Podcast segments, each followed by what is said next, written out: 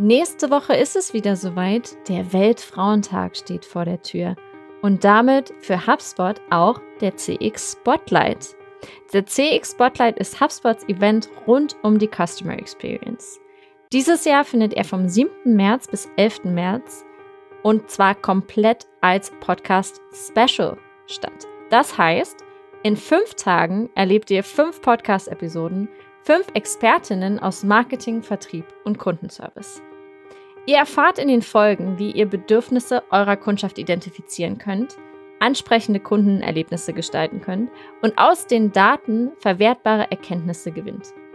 Schaltet also hier ab dem 7. März ein oder besucht unsere Webseite unter cxspotlight.de für mehr Informationen und natürlich unseren Newsletter. Jetzt geht's aber los mit der heutigen Folge. Mein Name ist Jennifer Knapp, ich bin SEO Strategist hier bei HubSpot und ich führe euch durch diese Folge vom Digital Helpdesk.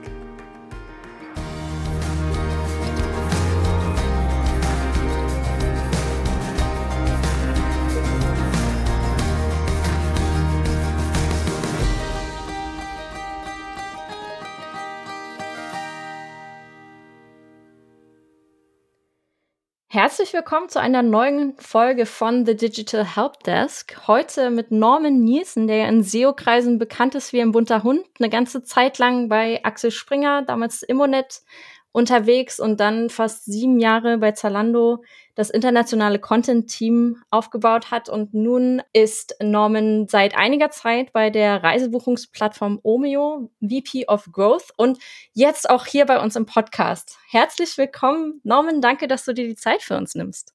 Ja, hi Jennifer. Danke für diese kurzfristige Einladung, dass das alles so super geklappt hat. freue mich sehr auf das Gespräch mit dir. Ich fange am besten gleich an, richtig in das Thema. Ja. Äh, eigentlich gar nicht, um ehrlich zu sein, weil ich habe mir nämlich vorgenommen, in diesem Jahr mal meine Gäste ein bisschen persönlicher auch kennenzulernen und nicht immer nur den Lebenslauf runterzurattern und vielleicht auch so ein bisschen mehr ähm, na, Unterhaltung mit in den Podcast zu bringen, der außerhalb der fachlichen Expertise liegt. Und zwar fangen wir einfach mit einer schönen Eisbrecherfrage an, wie man das immer so nennt. Oha. Passt auch ganz gut zu unserem Thema heute. Und zwar, welches Land würdest du am liebsten noch einmal zum ersten Mal bereisen, wenn du könntest? Ähm, oha, man muss ja sagen, ich äh, komme ja aus äh, Magdeburg, da war Reisen nicht ganz so einfach in meinen ersten zehn Jahren. Danach habe ich so ziemlich äh, alles auf der Welt mir mal anschauen können, glücklicherweise. Also aus privater Sicht war, würde ich sagen, würde ich Indien noch mal gerne bereisen. Ja, als ich in Indien war, ich habe dort mal gearbeitet in Neu-Delhi. Dort, äh, da war ich der Praktikant, also mit mit sehr wenig Geld ausgestattet, wo noch nicht ganz klar war, ob Indien oder China überhaupt das Rennen macht äh, hier auf der Welt. Äh, und habe dort eigentlich alles mit Zug und Bus bereist, was man so in vier, fünf Monaten bereisen kann. Also von Goa bis Rishikesh bis, bis Blackwater bis Sri Lanka, also eigentlich überall, Mumbai, Neu-Delhi und so weiter. Das würde ich gerne noch mal heute machen, auch wieder mit dem Rucksack alleine, vielleicht sogar mit, mit meinem größeren Kind, mit meinem Sohn äh, zusammen. Ja, das, das würde ich, glaube ich, nochmal machen von Anfang an. Aus Business-Sicht fand ich Kalifornien natürlich spannend. Also wenn ich hm. jetzt aus Arbeitssicht nochmal ein Land von Anfang an bereisen könnte, dann würde ich wahrscheinlich äh, wirklich Kalifornien wählen. Muss man aber auch dann die, die Connections haben, dass man mit, mit den Leuten und den großen Firmen in Palo Alto, San Francisco und so weiter ähm, was zusammen machen kann. Ich glaube, gen genau das ist der, der Punkt, der das dann so interessant macht, ne? wenn man wirklich die Zeit da auch nutzen kann, um zu lernen und äh, die Leute kennenzulernen, die da ja. gerade Sachen aufbauen. Ähm, wir wollen ja heute vor allem über Leadership äh, und in diesem Zusammenhang über Meetingkultur sprechen. Ja. Meine erste Frage an dich. Du bist ja schon sehr, sehr lange als Manager unterwegs und hast äh, Teams aufgebaut und geführt in den letzten Jahren. Was ist denn das schlimmste Management-Buzzword, das du selbst in Meetings verwendest? Oh, wow. Ähm, also das, das Problem ist, äh, seit 2012, also seit zehn Jahren, ist meine Unternehmenssprache Englisch. Ich spreche also zehn, zwölf Stunden am Tag Englisch. Das heißt, das, das ist das Gefühl voll mit äh, Bullshit-Bingo und Buzzwords die ganze Zeit. Ähm, wenn ich jetzt unterscheiden müsste, was macht denn so ein, so ein Bullshit-Bingo-Wort aus, hm, würde ich sagen, es wird, es wird immer zweideutig benutzt. Also es gibt schon Wörter, ja, die, die, die benutzt man, die machen auch Sinn, aber man kann sie eben auch als Bullshit-Phrase verwenden. Mhm. Ähm, ich habe mal was zum Beispiel Let's take it offline. Ja, kennst du das? Let's take Oh it ja. offline. Immer im Meeting, wenn es nicht weitergeht oder wenn irgendwas unangenehm ist oder wenn das Thema nicht passt oder der Vorgesetzte Autorität spielen muss, dann kann man Let's take it offline machen. Aber es gibt auch gute Gründe, anderen Zeit zu sparen und dann Let's take it offline macht total Sinn. Ja, also so ein, so ein Bullshit-Wort, was sehr, sehr zweideutig ist und je nach Verwendung und Verwender ähm, Bullshit ist oder eben nicht. Oder, oder Focus, ja, keep focus. Ja, keep focus ist das Gleiche. Alles andere ausblenden, ja, wenn, wenn dann was nicht passt. Oder tatsächlich sich fokussieren und zusammenreißen. Genau wie OKRs, ja, sind ist ja auch ein Instrument. Äh, is it in the OKRs, ja? Also ist Hm. das, was du da machst im OKR, sind die Projekte im OKR, ist es fokussiert auf die OKRs? Schon fast überbenutzt, würde ich sagen, so Objectives und Key Results in, in manchen Meetings. Mm, Auf der anderen Seite natürlich ein gutes Instrument, um Themen zu leihen und sich wirklich äh, anzustrengen, auf eine, äh, auf eine Kennzahl hinzuarbeiten, ja. Ja, das stimmt. So, das waren jetzt, das waren jetzt, glaube ich, schon zwei oder drei. Aber sind alle auf Englisch, fällt mir gerade ein. Vielleicht hast du ja ein paar mehr. Hast du deutsche, gibt es deutsche Buzzwörter, die man, die man so ab und zu sagt? Ja, gibt es tatsächlich. Und das hat natürlich auch einen Hintergrund, weshalb das meine erste Frage an dich war. Und zwar ähm, geht an dieser Stelle ein ganz großes Dankeschön an K raus, die ähm, unseren Podcast immer schneidet. Und ich habe es vor zwei Wochen, anderthalb Wochen das erste Mal geschafft, seit über einem Jahr im Büro vorbeizufahren und meine Weihnachtspost abzuholen.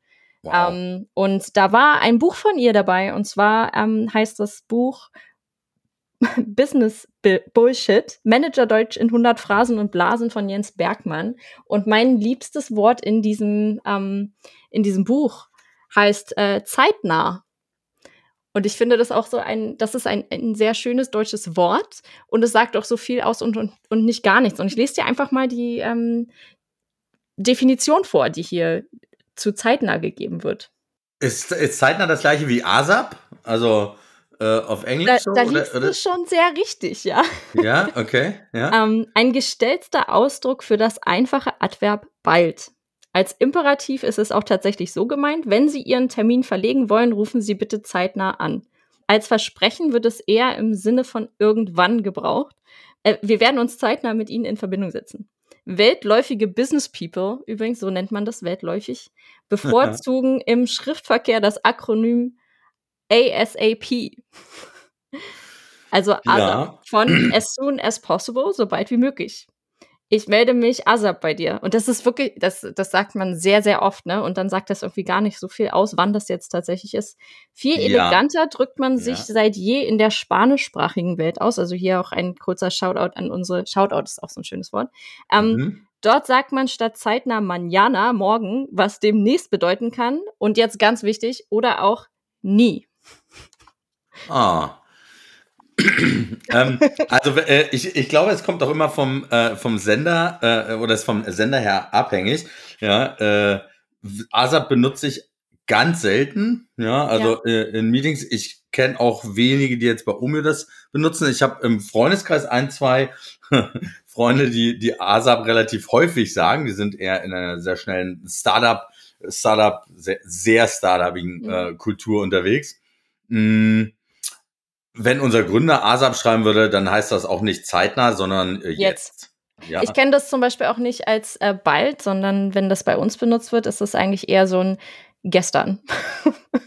Also ASAP heißt wirklich, das muss jetzt fertiggestellt werden. ja. Ja, das heißt, alles andere bleibt liegen. Das heißt auch nicht irgendwie zeitnah versuchen, sondern das ist, heißt, man soll es nicht versuchen, sondern machen. Ja. Ja.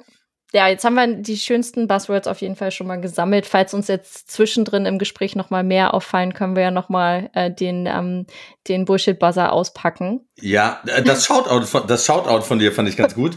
Also äh, mindestens in jedem All Hands, äh, eigentlich in jedem größeren Team-Meeting gibt's ja Shoutouts an äh, alle Leute. Wenn man es nicht über benutzt, ja, dann ist es schon ganz sinnvoll, um mal auf anderen Departments äh, zu zeigen, ja, wie, wie hilfreich sie sind oder wie, äh, wie gerne man mit denen zusammenarbeitet oder wie hilfreich alles war, wenn sie außerhalb von ihr, ihren Objectives was gemacht haben. Mhm. Mm, Aber man muss das natürlich auch forcieren und ein bisschen vorbereiten. Ja, nichts ist schlimmer als ein Shoutout und dann hat man eine Minute äh, gähnende Leere und keiner sagt was. Dann ist es eher ein Peinlichkeitsmoment. Ja, das stimmt. Ja. Du bist ja jetzt schon, wie ich schon gesagt habe, du bist ja schon sehr, sehr lange Manager. Was sind denn drei Dinge, die du aus den Jahren im Management bei Zalando gelernt hast? Ähm, ich, äh, puh, wenn man noch früher anfangen würde, hatte ich ja richtig Glück, dass ich bei Axel Springer im, im Management-Nachwuchsprogramm drin war. Ja, äh, der, äh, mein Lieblingsbeispiel da ist, wir mussten, wir mussten Pferde versuchen zusammenzuführen und zu, wie soll ich sagen, zu beruhigen. Da waren wir auf so einem Hof und äh, alle aus dem Kurs waren da. Und äh, ich dachte natürlich, was soll das? Ja, aber ganz am Ende aller Tage doch eine sehr sinnvolle Übung, weil Pferde, gerade wenn man mit Pferden nicht umgehen kann und da nicht dran gewöhnt ist, sind relativ sensibel und man muss sich auf jede Situation, auf jedes Pferd einzeln äh, einlassen, um, um mhm. mit dem wirklich klarzukommen und zu interagieren. Und so, und so ein bisschen hat mich das, glaube ich, sensibilisiert, sensibilisiert mit, mit Menschen auch umzugehen. So, das hat mir, glaube ich, geholfen. Wenn ich jetzt an die Zalando-Jahre zurückdenke, da waren wir ja so zwei, dreihundert Teammitglieder äh, über die Zeit bei mir in den Teams, also wirklich viele Leute. Ich glaube, dass äh, wir konnten über die ganze Zeit das Momentum halten, ja, also dass wir gemeinsam Geschichte schreiben, war, glaube ich, ab hm. Tag eins jedem bewusst und und dementsprechend hat sich auch jeder immer voll reingehängt. Ja, also dieses an ein, an ein gemeinsames Ziel, an eine Vision glauben. Also es müssen auch alle dran glauben, ja. Mhm. Ähm, und, und alle müssen mitkommen. Also Enthusiasmus und Engagement halte ich für viel wichtiger, zumindest in dem Stadion, als jetzt der letzte perfekte Prozess oder irgendeinen perfekten Lebenslauf. Das hat gar keine Rolle gespielt. Also ein gemeinsames Ziel definieren und da gut dran festhalten, glaube ich, würde ich mal so als erstes festhalten. Daran geknüpft äh, würde ich sagen, dass wir, dass wir quasi an uns geglaubt haben, unabhängig von allem. So wir, also Alter, Geschlecht, Lebenslauf, Herkunft, so das war alles total unwichtig. Und das war neu, glaube ich, für diese Zeit, so 2011, 2012, 2013, als mhm. das alles losging. Ja, heute ist äh, Diversity überall Standard. Ja, aber damals ging das erst wirklich los, äh, weil wir gesagt haben, ist doch für den Job völlig irrelevant. Ähm, und so haben, haben die Leute einfach immer, haben wir, haben wir immer einen super Job gemacht, ja. Ähm, also Diversity würde man heute wahrscheinlich sagen, so als, als ein Management-Aspekt. Mein Lieblingswort war mal, ich versuche immer Leute einzustellen, die bloß nicht so sind wie ich. Ja? Ähm, und das hat eigentlich immer geholfen, weil dann, dann ergänzt man sich ja perfekt. Ja, nichts ist schlimmer als drei Leute, die genau das Gleiche können und machen und sagen. Und so hat man früher ja Leute eingestellt. Ja, also äh, das würde ich so als zweites sagen. Als drittes, was ich, wo, wo ich aber auch schon, glaube ich, sehr lange dran glaube, ist, ist das Top-Down-Vertrauen, was wir bekommen haben ging am zweiten Tag bei mir los. Ich saß mit, mit dem Gründer, mit Robert Gens, äh, ähm, beim Mittagessen äh, und hat gesagt, Norman, ganz simpel, wenn du fünf Sachen machst, äh, mach drei richtig. Ja? und dann sitze ich da und ähm, von, von gerade mal so von vier Mitarbeitern auf einmal habe ich 40. Ja? Innerhalb von einem Tag bin ich äh, von vier auf 40 Mitarbeiter Teamgröße gewachsen äh, als Manager. Und dann meinte so, naja, so, wenn du fünf Sachen machst, dann, dann mach drei doch richtig. Und das war natürlich der, der Anfang von einer sehr großen Sicherheit für alle. Ja, das habe ich allen mitgegeben. Ja, es ist mir eigentlich egal, ob ihr Fehler macht oder nicht. So, wir testen ja alles in einem kleinen Rahmen, in, in einem Land oder so. Das heißt, ein Fehler skaliert sich nicht. Wir lernen nur draus und sind dadurch immer schneller als alle anderen. Ähm, und das hat uns natürlich weit gebracht, so als Team. Keiner hatte Angst. Alle haben sich schnell weitergebildet, schneller gearbeitet. Wir waren insgesamt schneller als der Markt. Hm. Ähm, und wenn man sagt, mach drei von fünf Sachen richtig, hast du auch eine große Zuversicht, dass du auch vier oder fünf von fünf richtig machst. Ja, ähm, das heißt, es geht nicht um die Aussage drei von fünf, sondern es geht darum, wie viel Sicherheit man dem Mitarbeiter mitgeben kann. Und, und das haben wir, glaube ich, ganz gut verstanden. Und so würde ich es auch immer wieder machen. Also Rücken frei halten und Sicherheit jedem mitgeben. Ja. Jetzt bist du ja seit 2019, glaube ich, bei Omeo und bist ja eigentlich genau zu dem perfekten Zeitpunkt eingestiegen, wenn mich jetzt nicht alles täuscht. ja. Das war ja besonders, also Omeo ist ja eine, ähm, eine Reisebuchungsplattform und das lag ja wahrscheinlich jetzt, also das war eine ganz besondere Herausforderung für die komplette Firma, denke ich mal. Wie hast du es geschafft, dein Team durch diese Zeit durch hinweg zu motivieren? Ähm, ich, schönes Wording, ja, damit man den äh, Podcast auch in einem Jahr noch hören kann, wenn es dann hoffentlich alles vorbei ist. Ähm, ich hatte tatsächlich äh, noch ähm, vor meinem Einstieg ein paar Monate mich einzuarbeiten. Da bin ich eingestiegen, ich glaube drei Tage nach dem Wechsel von Go Euro auf Omeo. Wir hießen ja damals Go Euro. Das ist meisten mhm. in Italien, Spanien, auch in Deutschland in der Startup-Szene noch recht bekannt. Auch weil es schon damals als Unicorn gehandelt wurde. Also wir sind ja weltweit vertreten mit unseren, unserem Ticketsystem äh, für alle Reisemodi. Und äh, dann hat uns in der Reisebranche natürlich die, die, die Lockdowns und die Pandemie hart getroffen, was natürlich am Anfang ein Schock war für alle, klar. Ja, ähm, dann hat Kurzarbeit eingesetzt bei den meisten. Am Markt haben es auch einige nicht überlebt. Also ich kann jetzt hier drei, vier, fünf aufzählen, die im Reisebereich das nicht überlebt haben. Andere haben Staatshilfen bekommen, einmal, zweimal, um das zu überleben. Aber aus, also aus Manager-Sicht habe ich mir gedacht, was, was brauchen die Leute in der Situation? Oder das sind ja auch teilweise meine Freunde, muss man auch sagen, ja, ähm, ähm, mit denen ich ja mehr Zeit verbringe als mit meiner Familie, ja, mhm. ähm, jeden Tag.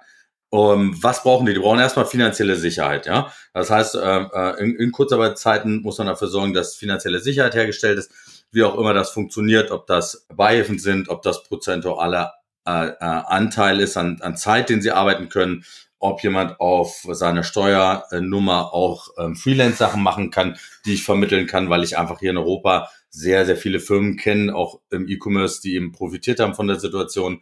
So haben wir also eigentlich eine gute Basis gehabt für alle. Dann habe ich äh, mit allen eine sehr große Liste zusammengestellt. Im Nachhinein sehr weise. In dem Moment war es einfach nur eine, eine Ad-Hoc-Handlung, die ich dachte, die ist sinnvoll von, von etwa so 50, 55 Plattformen, Konferenzen, wo Leute lernen können in der Zeit, die sie jetzt quasi durch Kurzarbeit äh, nicht 100% arbeiten können. Wir haben hm. also dafür gesorgt, dass, dass alle beschäftigt sind mit Sachen, die sie persönlich weiterbringen. Ja, ich, hab, ich wollte, dass alle aus dem Ding stärker rauskommen, als sie reingehen. Ähm, und dann hatten wir wirklich sehr, sehr viele Lernangebote und viele haben auch die Lernangebote kostenlos bereitgestellt. Ja, ob, ob vom, vom Staat, ob OMR-Reports, ob das äh, Brighton SEO äh, war. Also es gab wirklich, wirklich viele, viele Learnings. Äh, oder wir haben eben auch Accounts eingekauft bei Udemy und Coursera und so weiter. Und dann haben die Leute eben in der Zeit sich weitergebildet und Python, äh, Data Studio Dashboards, HTML, Deutsch gelernt, ja. Also wirklich äh, nach den vier, fünf Monaten sind dann alle ähm, noch stärker rausgekommen. Ich glaube, das, das war eine gute, das war eine gute Hilfe. Und als drittes war natürlich einfach ein sehr gutes Statement, muss man, muss man sagen, haben Naren und Jan damals die Finanzierungsrunde 130 Millionen Dollar in der Pandemie für unsere, äh, für uns als Travel Company reingeholt. Mhm. Das hat natürlich allen super Sicherheit gegeben. Ich glaube, das war, das war mit einer der großen Moves, die wir gemacht haben, ähm, um jetzt Omeo, Rome to Rio, Busradar, also alle unsere äh, Untermarken ähm, äh, zu halten und die Mitarbeiter dort auch zu halten. Cool. Das heißt, ihr seid jetzt erstmal richtig gut aufgestellt eigentlich für, wenn die, ja, man kann es jetzt halt nicht sagen, wie es absehbar ist, aber für die Zukunft. Ich, äh, ah, ich würde so gerne mal Orakel spielen und wirklich sagen, dass äh, die Durchseuchung, die durch Impfung um, äh, findet jetzt gerade statt. Ja, mhm. wir sehen an den Ticketverkäufen, wie der Markt sich entwickelt. Das ist positiv. Es wird keine Lockdowns mehr geben oder ähnliches. Das heißt, die Umsatz, Gewinn, Ticketzahlen und so weiter werden ab jetzt steigen. Ja, massiv mhm. steigen. Die Leute werden ihren Sommerurlaub mit Sicherheit einbuchen. Fernreisen nehmen langsam wieder zu, stärker natürlich aus manchen Regionen äh, als äh, aus, aus manchen asiatischen Regionen vielleicht.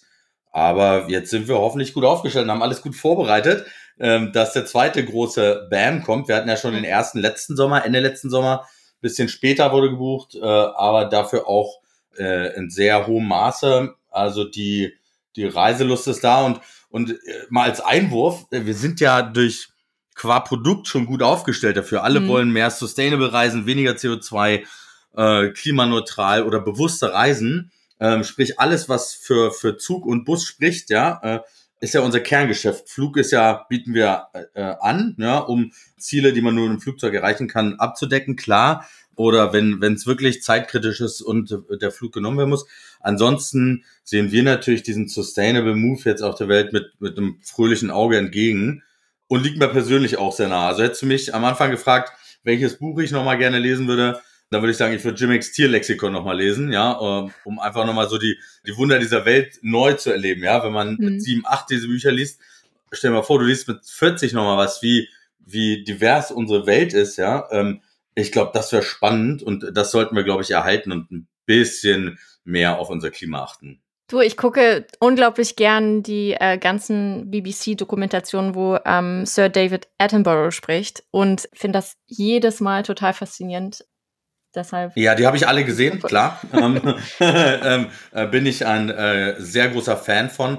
Unser Planet war auch sehr gut, auch mhm. qualitativ sehr gut aufgenommen.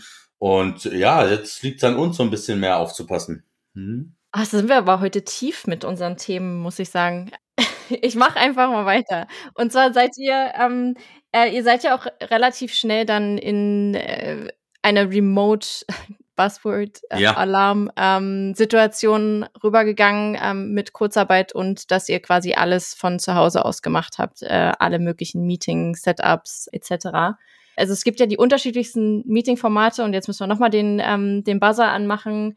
Brainstormings, Joe Fix, manche nennen es mm. One-on-One, äh, Stand-up, All Hands hast du vorhin auch schon gesagt. Ja. Bei, äh, bei uns gibt's auch Joe Fix inzwischen. Welche Meeting-Formate findest du denn für welche Situationen am effektivsten?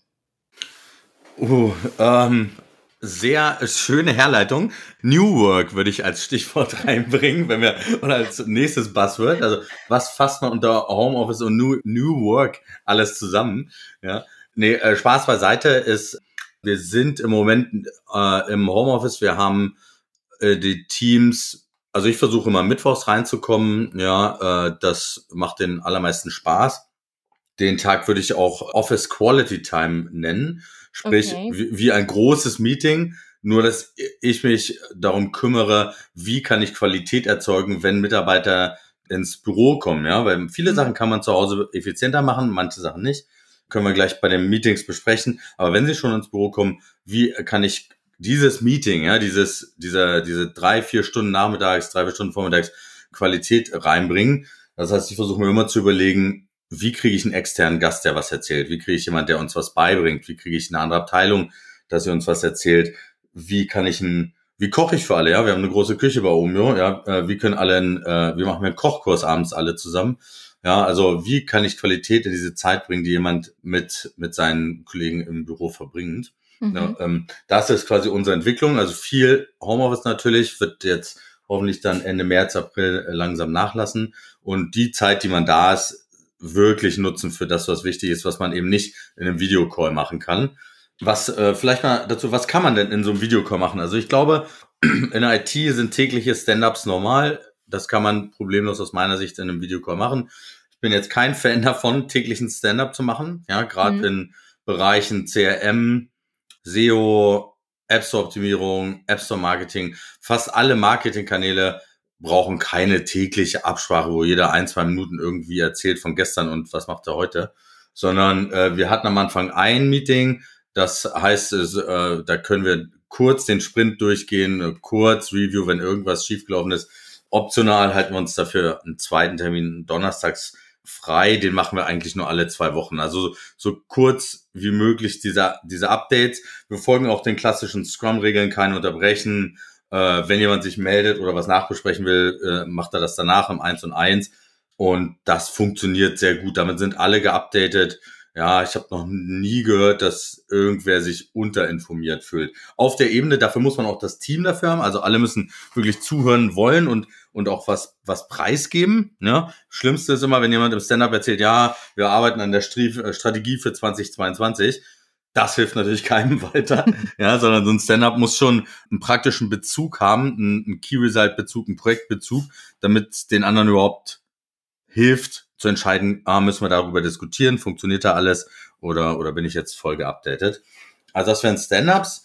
Dann äh, die One-on-Ones, eins und eins, wie auch immer wir sie nennen wollen, mache ich tatsächlich pro Woche einmal 30 Minuten. Okay. Äh, manche machen ja alle zwei Wochen eine Stunde oder irgendwie so. Äh, für mich ist das Modell mit der halben Stunde gut. Das ist aber, glaube ich, abhängig von, den, von, dem, von dem Job von den Leuten. Das eins und eins muss ich jedem Mitarbeiter immer wieder sagen, es geht nicht darum, dass er mir seine Projekte zeigt. Auch das können Sie gerne machen, wenn Sie das wollen. Ja, wenn das jemand, das äh, finde ich auch okay. Ja, ich meine, ich würde, bin auch stolz, so, wenn wir irgendwas Großes erreicht haben, neues Land ist live und ich will das gerne zeigen oder neues Video gemacht oder so.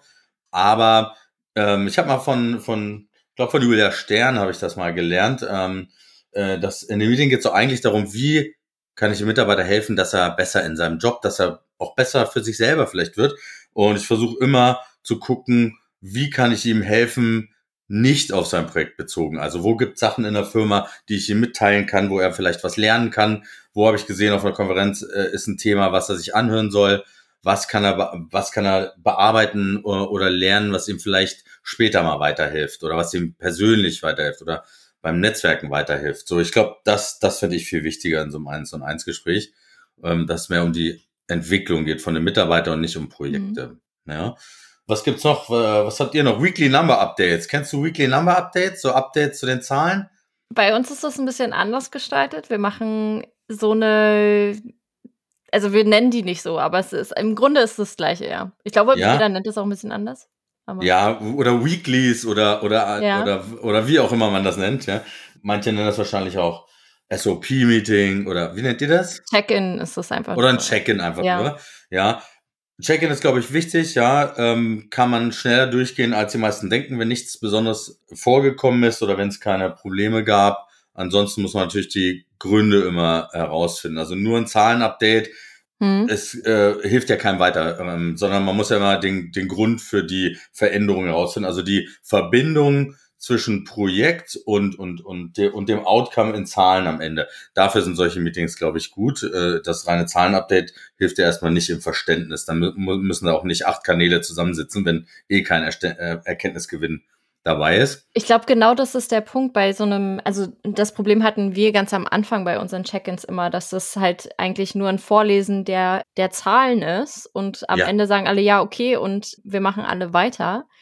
Was ein bisschen das Problem ist, wenn man bei, also als ich in andere Teams rübergegangen bin, zum Beispiel, ich bin jetzt seit knapp viereinhalb Jahren bei HubSpot und bin erst in Anführungsstrichen seit drei Jahren im SEO-Team. Ja. Und war im vorher in einem Team, was hauptsächlich in Deutschland ansässig war, zum Teil auch in Dublin, aber inzwischen im SEO-Team, da sitzt halt die Hälfte des Teams drüben in, äh, in Boston, dann Chicago und sogar San Francisco. Das heißt, wir müssen mhm. sehr selektiv sein, wie wir mit wem wann Meetings buchen. Ja. Weil ich natürlich auch nicht immer möchte, dass ähm, meine Counterparts in San Francisco irgendwie jeden Tag um vier Uhr morgens aufstehen müssen, damit ja. ich um 18 Uhr noch ein Meeting mit denen machen kann. Also das ist halt immer so ein bisschen, an welcher Stelle brauche ich denn jetzt tatsächlich ein Meeting mhm. und wann reicht vielleicht so eine asynchrone Kommunikation, wo ich vielleicht, ja. also wir, wir arbeiten zum Beispiel sehr viel mit Loom, wo wir uns gegenseitig Updates mhm. schicken und dann es ist immer sehr lustig, das wird dann so ein Loom-Ping-Pong, wo dann ja. der eine schickt einen Loom und der andere antwortet in dem Loom zurück und dann guckt man sich ja jeden Tag Videos voneinander an. Äh, was ich in den Weeklies gut finde, schwer einzuhalten für, äh, für alle.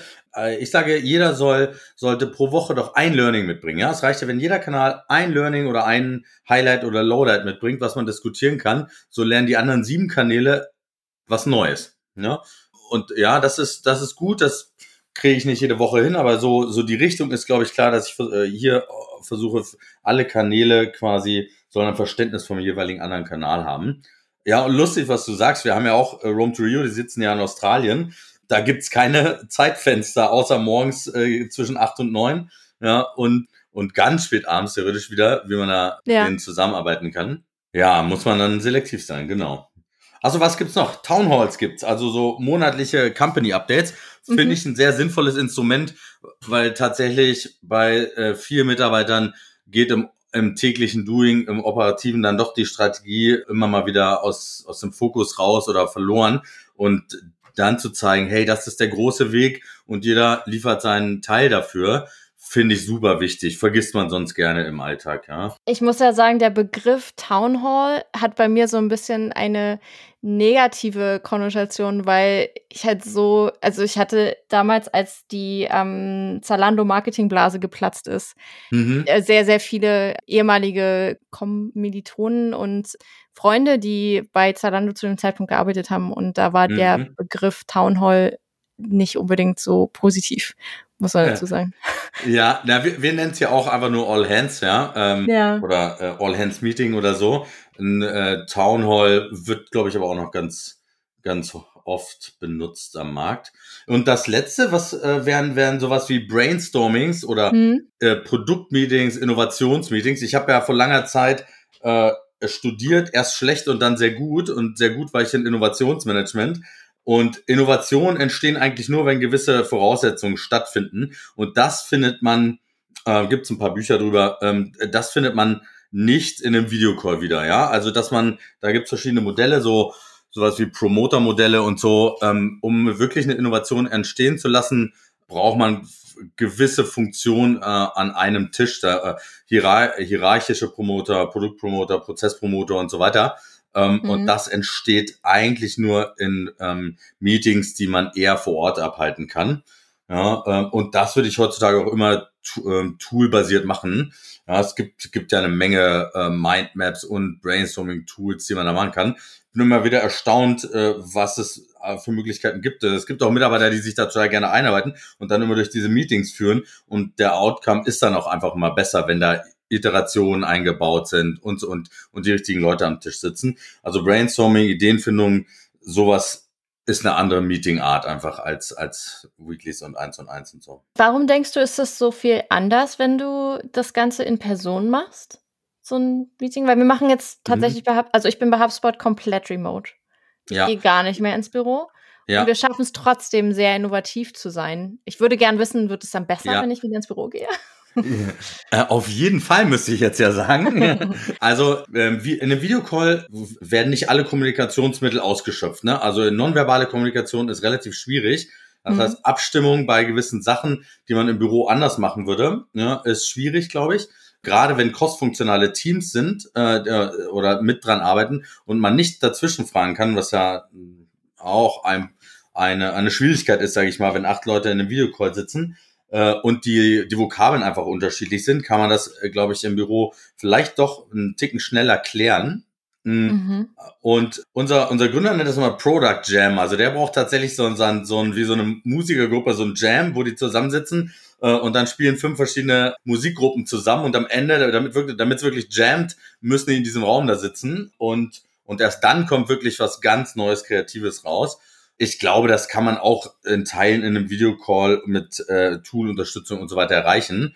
Aber das, das Musiker- und das Jam-Beispiel, glaube ich, zeigt so auf, wo die Vorteile auch sind von einem, von einem Office-Meeting mit Mhm. einem Whiteboard und vier Stunden krasse Diskussionen, ne? ähm, die man vielleicht so schwierig erzeugen kann in einer Remote-Situation.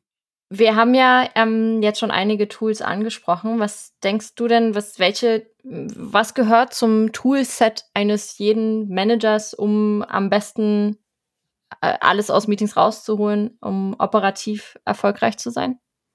Uh, ähm, naja, also ihr seid ja die Tool-Experten, ja, und ich bin kein HubSpot-Ambassador hier, aber ich glaube, in eurer äh, äh, Suite sind relativ viele Sachen drin. Ich glaube, dass das naheliegendste sind natürlich ganz klar die äh, verschiedenen Dashboards, die wir heute haben zu, zu Business und Unit Economics, die man sich immer anschauen muss, ja.